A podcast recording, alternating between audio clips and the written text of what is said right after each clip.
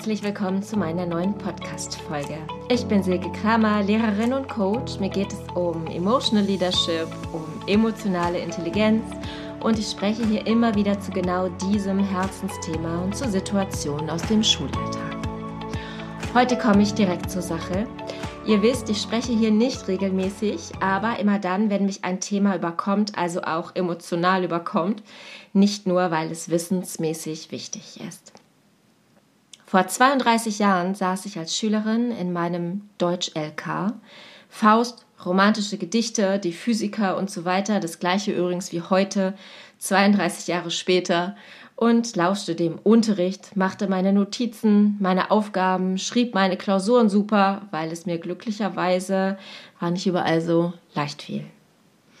An diesem einen Tag kam ich wie immer in meinen Kurs, setzte mich hin und an diesem einen Tag wurden die Sominoten feierlichst verkündet. Mangelhaft. Zack. Interessanterweise wurde ich danach nicht zu der Schülerin, die ständig ihren Finger in die Luft hielt, obwohl erwartet. Am nächsten Tag ging ich wieder die ausgetretenen Treppen zu meinem Kursraum hoch, ganz oben unter dem Dach der Schule. Der Raum hatte sogar Schrägen und setzte mich an meinen Platz. An diesem Tag wurden nicht die Noten verkündet, sondern ich erhielt die Bitte, in der großen Pause zum Gespräch in den Kopierraum zu kommen. Ich saß also in der großen Pause neben dem Kopierer, der übrigens furchtbar stank. Unsicher war das Gespräch in guter Absicht. Aber noch heute habe ich in Erinnerung, du musst dich beteiligen, du machst deine schriftliche Note kaputt, Warum machst du denn nicht mit?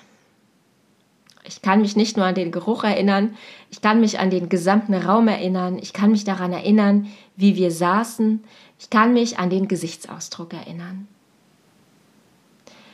Warum es mir so wichtig ist, mit dieser persönlichen Erfahrung zu beginnen und was daraus geworden ist und was ich daraus gemacht habe, erfährst du im Verlauf. Du musst mir aufzeigen, die bekommt die Zähne nicht auseinander, der bekommt den Kiefer nicht auf, die kann doch wohl was Besseres, das wird nicht klappen. Hast du die Aufgabe jetzt gemacht? Ah, wieder nicht geklappt? Du lügst, du kannst mehr als das, war ja zu erwarten, du fängst schon wieder nicht an.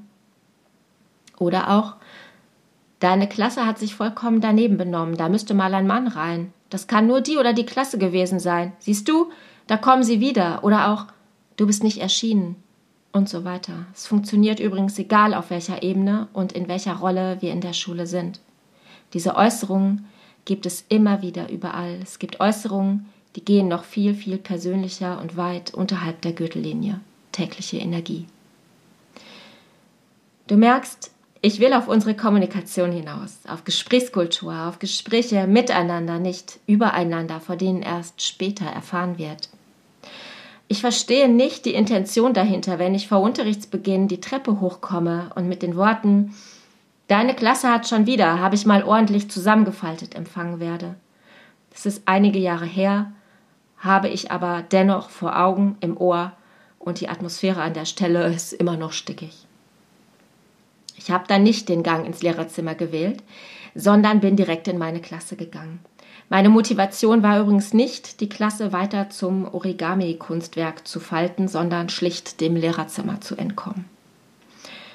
Und ich verstehe nicht die Intention dahinter, die Persönlichkeiten der Kinder zu bewerten, weil es sie schlichtweg auf diesem Wege nicht ändern wird. Im Gegenteil, es wird ganz andere Prozesse auslösen. Druck, Zweifel, kreisende Gedanken, Sorgen, Unsicherheit. Es stellt sich mir die Frage nach ihrer Zukunft, nach ihrem Wachstum, nach ihrer Freude und nach ihrem Mut. Wenn ich ausdrücke, hast du deine Aufgabe diesmal gemacht und hat's wieder nicht geklappt, probiere aus, wie viele Möglichkeiten es gibt, diesen Satz zu betonen. Genauso viele Aussagen und Wirkungen hat er. Ich kann diesen Satz in bester Absicht formulieren und auch so betonen. Dennoch kann er beim Gegenüber aufgrund seiner Erfahrung die Bestätigung seines Versagens und Nichtkönnens bedeuten. Und andersherum, auch bei mir löst er keine Motivation aus, kein angenehmes Gefühl. Denn auch ich bestätige mir auf diese Weise das Nichtgelingen, dass der Inhalt und mein Erklären erneut nicht auf fruchtbaren Boden gefallen sind, dass es wieder nicht geklappt hat. Und Achtung, diesen Satz habe ich gerade schon einmal verwendet, als Reaktion auf einen Schüler oder eine Schülerin. Aber hier erkennen wir den Kreis. Ich treffe eine Aussage über Schüler, die auf ihre persönliche Weise aufgrund ihrer Erfahrungen reagieren und gleichzeitig macht es etwas mit mir. Welche Emotion steigt hier auf? Ärger? Frust? Lustlosigkeit? Beim Schüler Frust? Enttäuschung? Trauer? Lustlosigkeit? Der ein oder andere mag jetzt denken, soll ich jedes Wort auf die Goldwaage legen, das muss man vertragen oder aushalten können, sowohl als auch nein. Hier geht es um Resonanzaussagen. Die Schüler sollten es uns wert sein, ja wir selbst sollten es uns wert sein, die Möglichkeit der Resonanzaussage in Betracht zu ziehen. Hast du die Aufgabe probiert? Hat es geklappt? Wieder nicht? Ach, das muss frustrierend sein. Ich sehe, du bist enttäuscht. Wo kann ich noch einmal helfen? Wir eröffnen damit ein Angebot, das angenommen werden kann oder zunächst nur als solches stehen gelassen wird, auf das später zurückgekommen wird, weil vielleicht zunächst die Enttäuschung verarbeitet werden muss. Der Effekt aber ist das Gefühl von Zugewandtheit, Sicherheit, Vertrauen, Interesse, auch wenn der Schüler traurig oder frustriert ist. Und alle drei alle vier zeigen sich in unserem Körper auf vollkommen andere Weise, im Gegensatz zu den Emotionen Ärger, Wut, Ablehnung. Also beim Schüler wie auch bei uns. Wir haben also durch unsere Art und Weise zu sprechen nicht nur Einfluss auf unsere mentale Verfassung, sondern auch auf unsere körperliche und schließlich auf unser psychisches und weiter auf unser körperliches Immunsystem und das unter Umständen dauerhaft. Was wir beim Schüler erwirken, bewirken, bewirken wir gleichzeitig auch bei uns. Die Aussage, ich sehe, du bist enttäuscht, du bist traurig, du zweifelst, machst dir Sorgen und so weiter, ist eine Resonanz auf das, was die Schülerin oder der Schüler mir durch Worte, im Besonderen aber auch durch Mimik zeigt. Und ich habe mit meiner Resonanzaussage, mit meinem Angebot, mit meiner Nachfrage oder einfach nur Feststellung die Möglichkeit, dem Schüler einen Rahmen für seine momentane Situation zu geben. Mit dem wunderbaren Nebeneffekt, dass ich von meinem empathischen Verhalten selbst profitieren kann, denn ich sorge in diesem Moment für Ruhe, nehme Druck und weil ich dies selbst wahrnehme, entlaste ich auch mich. Für beide Seiten ändert sich die Perspektive und Bereitschaft und vor allem die Motivation, die nun mal auf ein Ziel hinsteuert. Ich wirke mit meinen Worten, also Resonanzaussagen, und ich reagiere auf die Mimik, während ich gleichzeitig ebenso mit meiner Mimik reagieren kann. Spreche ich meine Missbilligung nicht aus, sondern zeige sie in Anführungsstrichen lediglich nonverbal über meine Gesichtsmimik, so löse ich gleiche, wenn nicht gar noch schlimmere Reaktionen emotional wie körperlich bei meinem Gegenüber aus, weil sie direkt den emotionalen Schlag in die Magengrube bewirken denn unsere Mimik kommuniziert ungefiltert und ungesteuert, noch bevor das Wort ausgesprochen ist. Und wieder, nein. Ich erwarte bei keinem niemals das Aneignen eines emotionalen dicken Fells. Auch darauf komme ich zurück.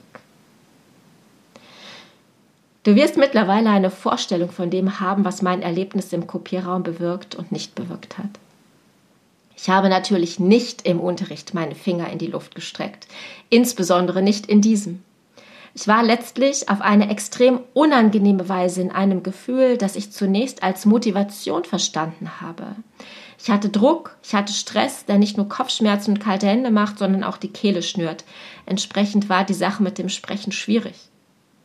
Das Wissen darum, dass ich mich in dieser Stunde melden muss, mit oder ohne Strichliste, nur dreimal melden, das schaffst du und so weiter, löste einen Gedankenkreisel aus, der es mir ebenfalls nicht leichter machte. Ich bewältigte Gedankenkreisel, mein falsches Verständnis von Motivation, die für mich nun ich muss bedeutete, und den Unterrichtsinhalt gleichermaßen. Die tägliche Erinnerung an du machst deine Note kaputt ließ mich verstehen, ich gefährde alles, ich bin nicht gut genug. Es wurde nicht besser, Ich kassierte weiter, ich formte Antworten, um nicht noch Falsches zu sagen, denn das würde es in der Bewertung nicht besser werden lassen. Ich wollte mich wenigstens sicher fühlen, aber es gelang mir nicht. Obwohl ich wusste, dass meine Antworten richtig waren. Für mich endete diese Situation in der Akzeptanz meiner in Anführungsstrichen schlechten Gesamtnote, in Resignation und schließlich in Ablehnung und Protest. Es kumulierte in dem Ergebnis, dass ich in die sogenannte Bestehensprüfung im Abitur musste. Schriftlich lief es ja super, aber leider hatte ich ja den Finger nicht hochbekommen. Ich musste also nochmal beweisen, dass ich es wirklich konnte, dass die Note wirklich gerechtfertigt war. Und dann hörte ich den Satz, das schaffst du sowieso nicht. Hab ich doch. Aber zu diesem Zeitpunkt konnte mich alles, was mit Schule zu tun hatte, kreuzweise. Diese Erfahrung ist eine Erfahrung, die ich zum Ende meiner Schulzeit gemacht habe und dieser sind viele andere vorausgegangen, die immer und immer wieder mit meiner Persönlichkeit zu tun hatten.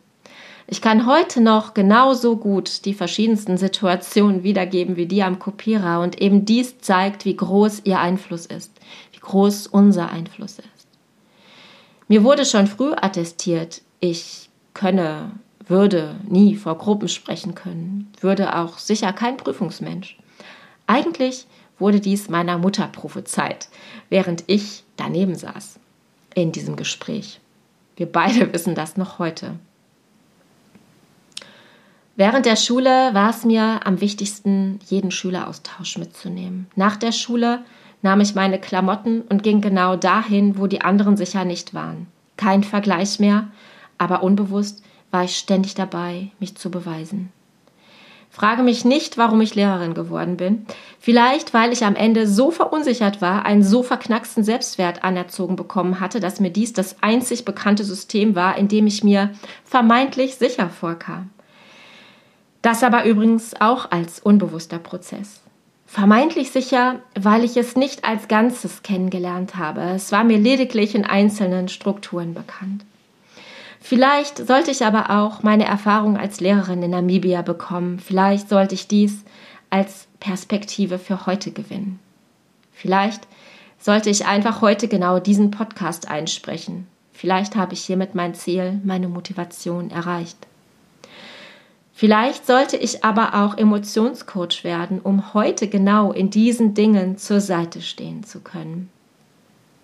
Definitiv aber weiß ich heute, was echte Motivation ist. Ich brauche die Freude, die Leichtigkeit, das Ziel, das Vertrauen, dann gewinne ich an Disziplin durchzuziehen. Ich brauche den Sinn und Wert einer Sache, nicht das grenzenlose Erleben von Mühe. Und definitiv bin ich eine Persönlichkeit. Und Somi ist definitiv mehr als der ausgestreckte Finger. Was die Schule sein sollte, ein Ort der Sicherheit, ein Ort des Vertrauens, ein Ort des Respekts und der Transparenz. Immer. Ein Ort, an dem man wachsen kann. Bis heute gibt es nur wenige Tage, an denen ich mich an meinem Arbeitsplatz hundertprozentig sicher fühle, genauso wie als Schülerin. Und ich sage dies, weil ich damit ausdrücken möchte, dass ich jedem in seiner Situation empathisch und gerecht begegnen möchte, dass ich die Schwierigkeiten sehe, Wenn wir den anderen sehen, wirklich ansehen, verleihen wir ihm doch nichts anderes als Ansehen. Dieses verleiht ihm wiederum wirklich seinen Wert, seinen Selbstwert und zeigt unsere Empathie und Respekt.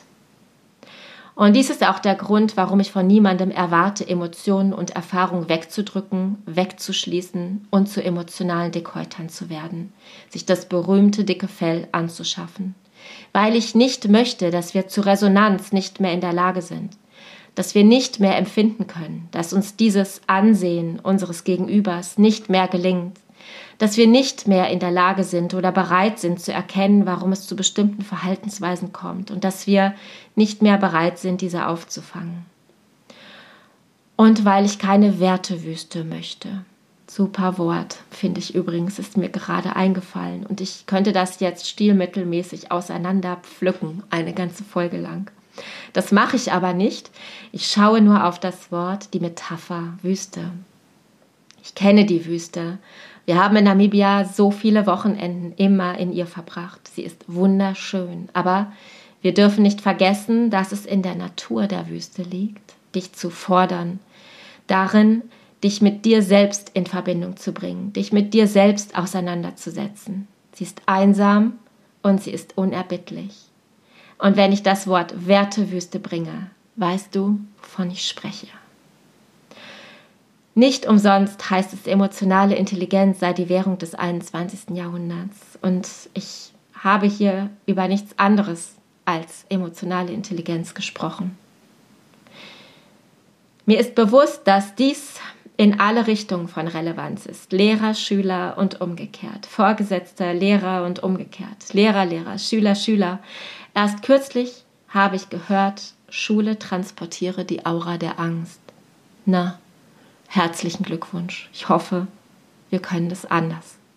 Vielleicht magst du ins Thema Resonanzaussagen und Mimikresonanz reinschnuppern. Vielleicht magst du auch dir selbst den Tag leichter machen. Vielleicht steigen gerade eigene Erinnerungen hoch. Vielleicht, und darüber würde ich mich freuen, magst du das ein oder andere unter meinem Post zum Podcast auf Instagram teilen, unter einfach entspannt lernen. Wenn dir diese Folge gefallen hat, du dich wiederfindest, freue ich mich natürlich über deine positive Bewertung und teile sie gern mit Leuten, deinen Freunden, bei denen du weißt, dass sie Gutes tut. Und wenn du magst, höre gern in mein Interview mit Michi Schreiber. Hier geht es um Visionen, Vertrauen, Verbindung, Verantwortung und Vorbilder. Oder in die Folgen zum Emotionscoaching und Emotional Leadership heißt in die Geschichte über den alten Mann im. In diesem Sinne, bis zum nächsten Mal, deine Silke.